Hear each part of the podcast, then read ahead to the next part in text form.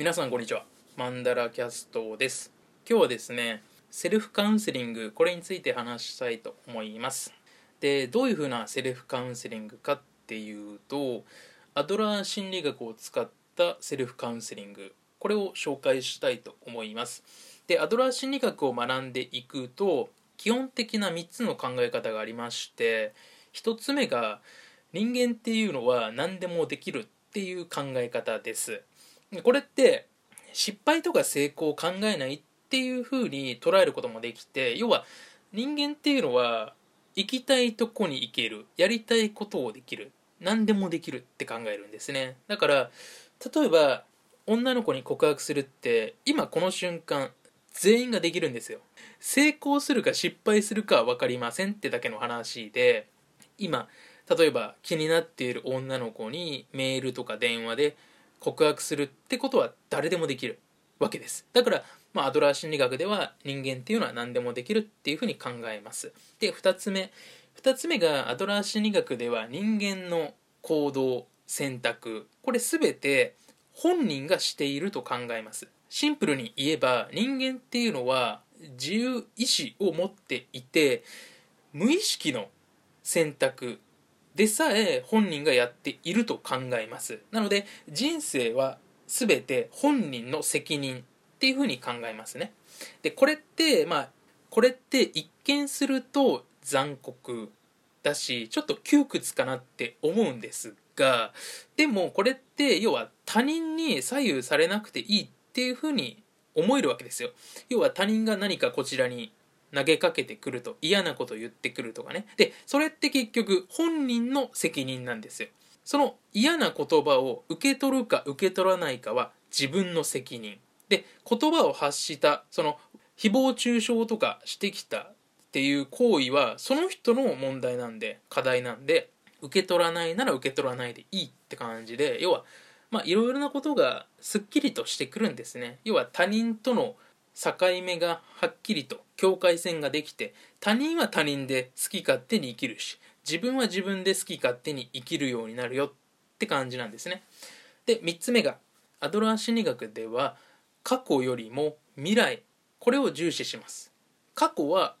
考えないんですねアドラー心理学って。でいつもね出てくるのが要はその今与えられた状況で何ができるのか与えられた状況で一番最適な行動とか最善策を考えるのがアドラー心理学なんですね。以上の3つがセルフカウンセリングの時に使う基本的な考え方で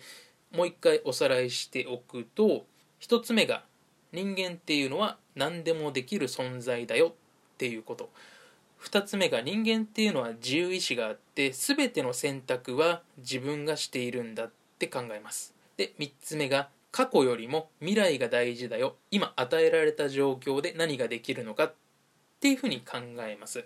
なのでこの3つを頭に入れて日常生活を送って何か自分に対してネガティブな感情とかネガティブな出来事が起こった時にこの3つの考え方を使って対処していく。まあ、これがね、セルフカウンセリングになってきます。で、これって、もうやればやるほど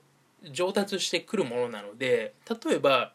ネットでの誹謗中傷っていうのがありますが、あれはね、まさしく、要は、誹謗中傷する人と誹謗中傷される人がいますよね。で、一般的に言えば、誹謗中傷する人と誹謗中傷される人、これ結構ね、つながっている風に考えますがアドラー心理学ではここきっぱりと分けちゃいます。誹謗中傷する人は誹謗中傷するという選択を自分でしていて要はそれをするかしないかはこの誹謗中傷する人の自由なんですね。だからまあやる人はやるしやらない人はやらない。でやっているってことは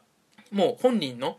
自由意志の結果なんですよ。その本人がどんな環境に置かれていてどんだけストレスが溜まっていても誹謗中傷をするっていうのはその本人の責任なんだと考えます。で誹謗中傷された側ね。誹謗中傷された側はその投げかけられた言葉に対して受け取らないっていう選択ができるわけです。もう一方のね受け取るっていう選択もできるわけですね。アドラー心理学で言えば。全てが自分の選択なので誹謗中傷を100万回されてもそれを受け取らないっていうこともできるし1回誹謗中傷されてそれを一生頭の中で反復するっていうことも可能です。これはもう本人の責任なんで本人の選択なので一つねこういう事例取ってみても受け取るか受け取らないかを自分で決めることができるというふうな発想に至ることができれば楽になりますよね。あ誹謗中傷って受け取らなくてもいいんだとか受け取っていたなとかいろいろ気づかされるわけですよ。まあ一つ取ってみてもそうです。だから先ほどのその女の子に告白するっていうのも考えてみれば確かに告白するっていうのは今この瞬間にできる。生きている間誰かにメールを送ればいいわけだから。好きです付き合ってくださいっていうのを1分に1回誰かに送ればいいわけです。でそれの結果っていうのはわからないです。それはアドラー心理学では考えない。行動することはできる。っていうふうに考えますので、まあ、告白したいなと思ったら告白をしでその結果に対してまたねそこでアドラー心理学を使ってより未来が楽しくなるようにやりたいことができるようにアドラー心理学で対処していくっていう風な感じですね。それでは今日はこの辺で終わります。ありがとうございます。